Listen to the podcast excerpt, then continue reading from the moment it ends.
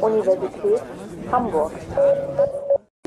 Ähm, es ist manchmal ganz interessant, wenn man dann wieder mal zum Thema E-Learning kommt. Ich hoppel ein wenig durch die Themen und dann fiel mir Herr Igel wieder ein. Wir haben irgendwann mal ein denkwürdiges Interview gemacht. Das war so, meine Fragen passten überhaupt nicht zu der Denkwelt, die eine Universität hatte. Und das war das einzige Interview, das wir je abbrechen mussten. Aber es passte einfach hinten und vorne überhaupt nicht zusammen, was ich mir ausgedacht hatte und was er mir antworten konnte. Es war schon ein spannendes Thema. Meine sehr verehrten Damen und Herren, ähm, ich bin mir nicht ganz so sicher, welche Rolle ich spielen soll. Ob ich den Appetizer machen soll und Ihnen Lust auf mehr oder ob, wenn ich die Reaktionen, die mein Interview damals im Spiegel online hatte, wörtlich nehme, ich befürchte, dann wird einem oder an dem anderen von Ihnen das Essen vielleicht doch im, im Hals stecken bleiben. Ich hoffe nicht. Aber ich soll ein wenig provozieren, das tue ich gerne. Bevor ich das in den drei Punkten mache, die Frage, wer von Ihnen hat denn Studiengebühren bezahlt? Na, jetzt bin ich da. Das sind einige. Wer wäre denn bereit gewesen, zusätzlich Studiengebühren zu zahlen? Das sind ja doch fast erstaunlich viele. Wer wäre denn bereit gewesen oder wer würde es bevorzugen, hinterher zu zahlen, sprich nach dem Studium statt während des Studiums? Das ist so ungefähr die gleiche Gruppe. Aber ich sehe schon, ich habe die Mehrheit offenkundig eher gegen mich. Insofern drei Punkte. Finanzierungsbedarfe in Bildung und Hochschule, öffentliche versus private Finanzierung. Und dann ein Kind, das wir wenig PR wirksam, glaube ich, Akademikerabgabe genannt haben. Ähm, wenn jemand bessere Ideen hat, gerne. Warum? Finanzierungsbedarfe und Economics of Education heißt ganz simpel, wir reden über Geld und Bildung. Also das Thema, was Pädagogen überhaupt nicht lieben und von dem Ökonomen meistens wenig Ahnung haben. Wir versuchen uns anzunehmen. Ich habe eben ja gesehen, in Freiburg machen Volkswirte ja sogar Sinnvolles, nämlich arbeiten an der Produktion von Filmen mit. Finanzierungsbedarfe. Wir haben nicht nur das Hochschulsystem, wir haben viele Bildungsbereiche. Wir haben angefangen äh, vom frühkindlichen Bereich Ausbaubedarfe. Wer heute oder gestern die Zeitungen verfolgt hat, konnte lesen, 35 Prozent der unter Dreijährigen sollen in die Krippe, es sollen aber 40 Prozent der Eltern wollen das. Und es gibt andere Untersuchungen, die sagen, zwei Drittel aller Eltern wollen, dass ihr Kind in die Krippe geht. Wir haben das Ganztagsschulsystem, eine neue Studie zeigt, Ganztagsschule hat positive Effekte auf die Entwicklung von Kindern, was die Leistungsfähigkeit im Schule, in der Schule angeht. Wir werden in den kommenden Jahren weiter steigende Abiturientenzahlen haben. Wir werden diejenigen nachqualifizieren müssen, die den Schulabschluss nicht geschafft haben. All dies kostet. Im frühkindlichen Bereich sind wir relativ schnell bei fünf bis zehn Milliarden pro Jahr, wenn man das richtig ausbauen würde. Im Ganztagsschulbereich sind sie bei 20 Milliarden über zehn Jahre. Bei den Abiturienten, das sind fast die teuersten Schüler überhaupt. Und die Nachqualifizierung von Schulabbrechern ist leider in Teilen noch teurer und bisher leider wenig erfolgreich, aber dringend nötig. Das sind die Ausgangspositionen, wenn wir uns mit dem Thema beschäftigen. Wie sieht es denn im Hochschulbereich aus? Auch hier haben wir die Situation, es müssen mehr Studienplätze geschaffen werden. Wir haben einen steigenden Bedarf des Arbeitsmarktes an Akademikern. Wir haben die doppelten Abiturjahrgänge und zu allem Überdruss für Frau Schawan und die Bildungsminister der Länder schafft Herr zu Gutenberg wahrscheinlich noch Wehr- und Zivildienst an. Wenn man das einmal in eine Grafik überträgt, dann ist die Nulllinie sozusagen das, was der Hochschulpakt an Studienplätzen zugrunde legt. Und Sie sehen, die Nulllinie und einige Linien sind extrem weit von der Nulllinie entfernt. Sie sehen oben meistens west- und süddeutsche Länder, teilweise die norddeutschen und hier, hinten die Ost, äh, hier unten die ostdeutschen, wo sie etwas äh, mehr Studienplätze haben als denn nachwachsende junge Menschen. Wenn man das mal aufsummiert, und das haben wir getan, dann brauchen wir in den nächsten zehn Jahren eine Million zusätzliche Studienplätze, die finanziert werden. Das ist ungefähr das Faktor 4 dessen, was der, der Hochschulpakt 2011 bis 2015 vorsieht. Das heißt, wir brauchen fast viermal so viele Studienplätze und nicht nur 275.000. Über diese Zahl kann man sicherlich an der einen oder anderen Stelle streiten. Nach wir können bisher sagen, so schlecht waren unsere Prognosen nicht. Wir waren teilweise optimistischer als andere ähm, und lagen immer noch teilweise zu niedrig. Wenn man das einfach mal in Geld umrechnet, heißt das für die nächsten zehn Jahre 26 Milliarden Euro, die aufgebracht werden müssen oder, wenn man es runterbricht, auf, auf das Jahr 2,6 Milliarden. Der Wissenschaftsrat sagt, wir brauchen noch eine weitere Milliarde pro Jahr.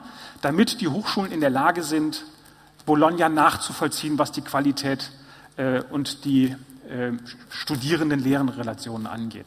Zusammen sind das 3,6 Milliarden pro Jahr oder aber die öffentlichen Hochschulhaushalte müssten um, um 15 Prozent aufgebläht werden oder hinzukommen.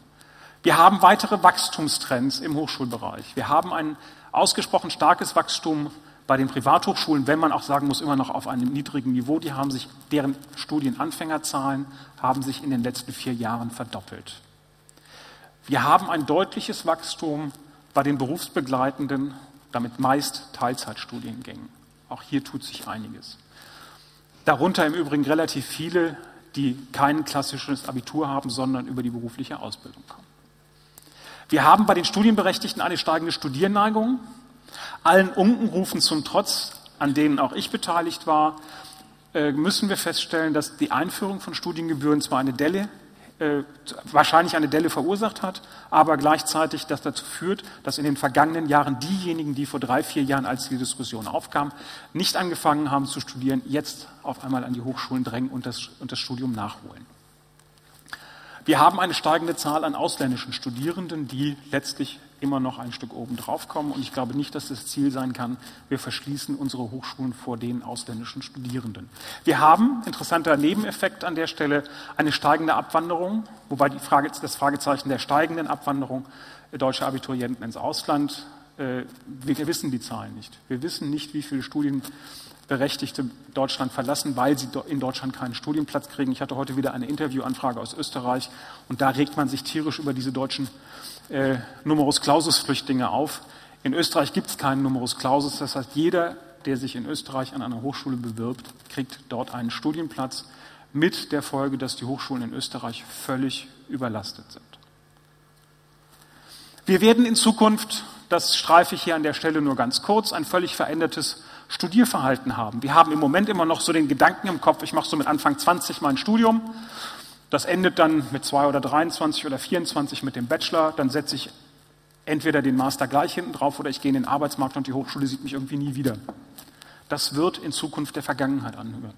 Wir werden die Situation haben, dass die Leute mit 3, 4, 25 nach dem Bachelor aus der Hochschule gehen, mit 28, 32, 45, 60 wiederkommen und einen Master draufsetzen oder ein ganz anderes Bachelorstudium anfangen oder aber mit 30 den ersten Master, mit 40, 45 den zweiten. Warum? Weil sich Schwerpunkte verlagern, weil sich die Arbeitswelt komplett verändern wird, weil wir feststellen, ach, das, was ich mit 20 mal angefangen habe, möchte ich doch gar nicht mehr machen, finde ich langweilig.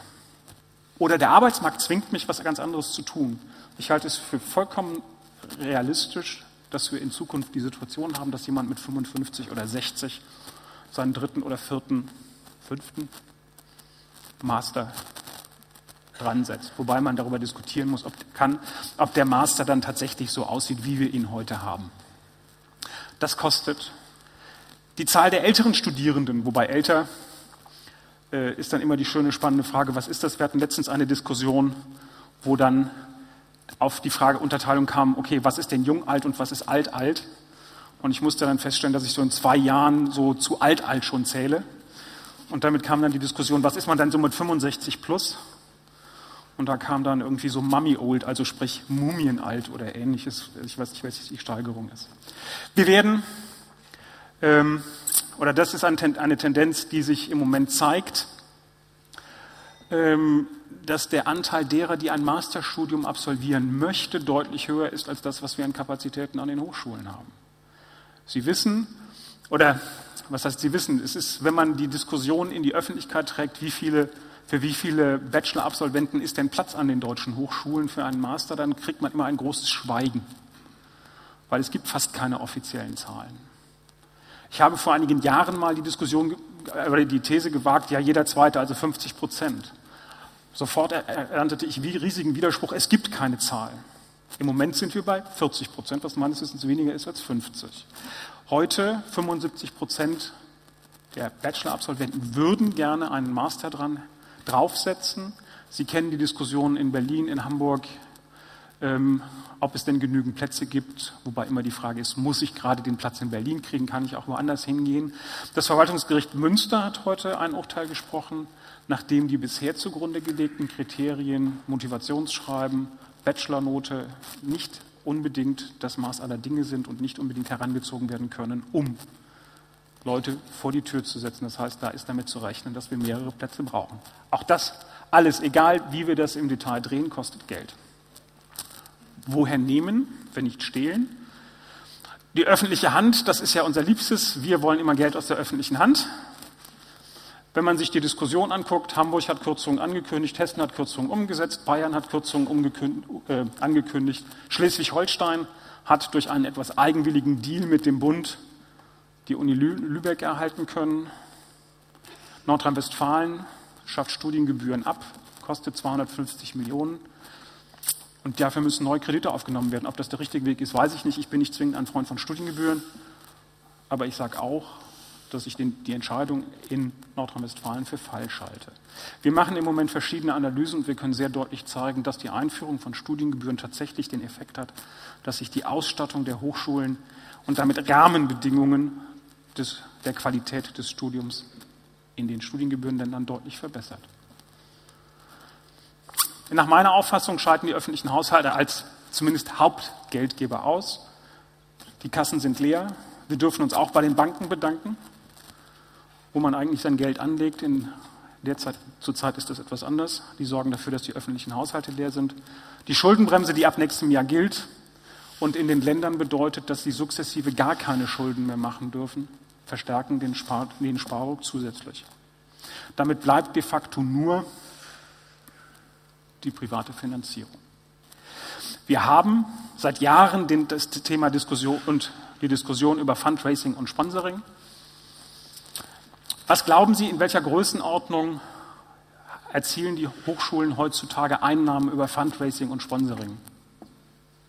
Zehn Prozent?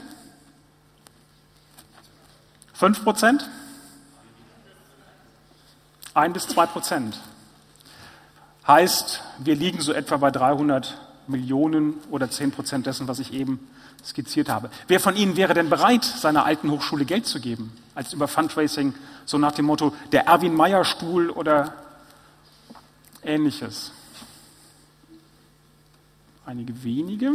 Gut, also skeptisch. Kapitalinvestoren.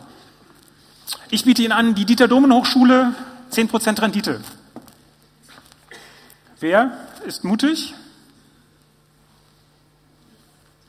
Die deutschen Beamten sind wieder ausgesprochen investitionsfreudig. Gut. Also müssen die Studierenden oder Akademiker her. Es gibt eine internationale Diskussion und dort setzt sich der Trend durch, dass man im Moment sagt, keine Studiengebühren oder keine Kosten zum Zeitpunkt des Studiums. Das kann man argumentieren, das habe ich mit dem normalen Darlehen auch, ist richtig, aber hat einige Nachteile, komme ich noch gleich noch zu.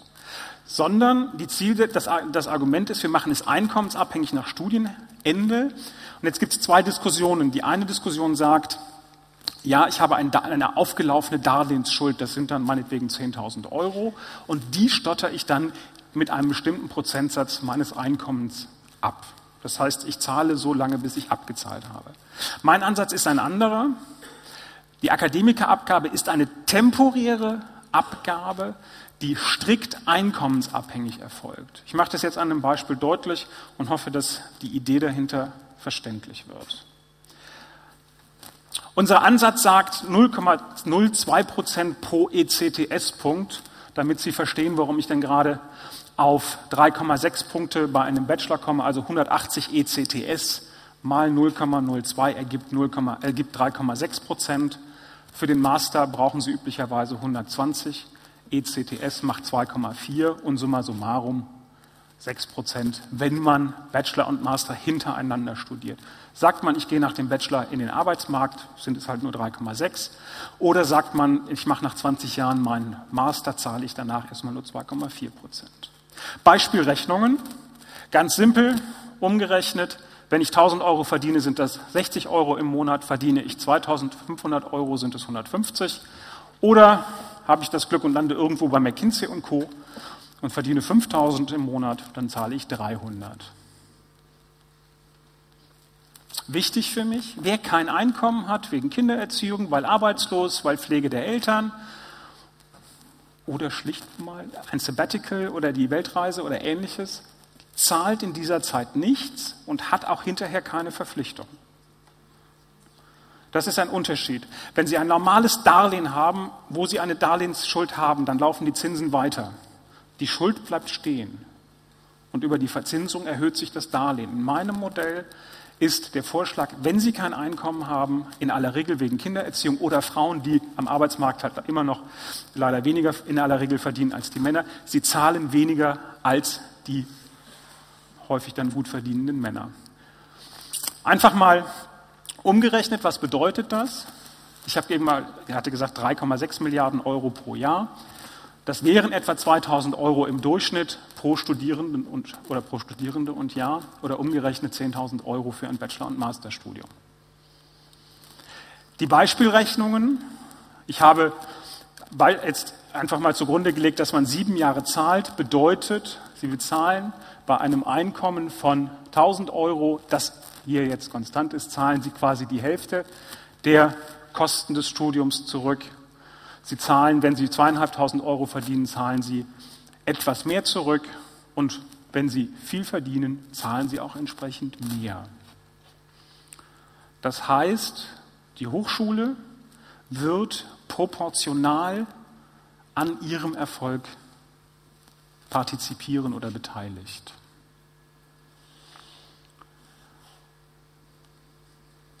Das bedeutet in der Konsequenz, die Akademikerabgabe ist eine ausschließlich einkommensabhängige Refinanzierung der fertigen Akademiker an den Kosten oder mein Beitrag zu den Kosten des Studiums.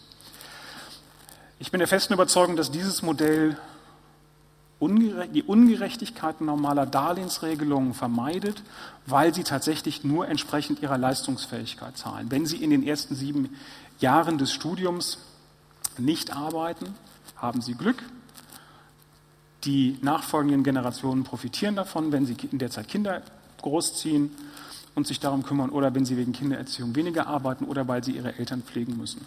Wir verhindern damit, dass Frauen und Männer oder Frauen in aller Regel, da sie weniger verdienen, überproportional belastet werden. Das ist im heutigen System der Fall, weil die Einkommens, der, der Anteil, den sie äh, pro Monat zahlen, umso höher ist, je niedriger das Einkommen ist.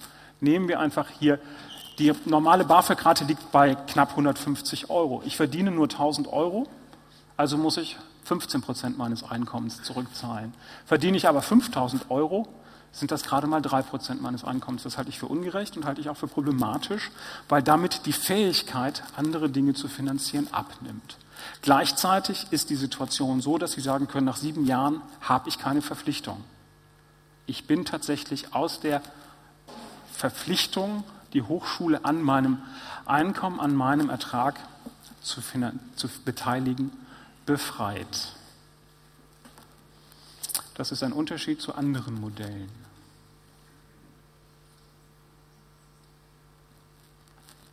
Im Publikum wird schon abgewunken.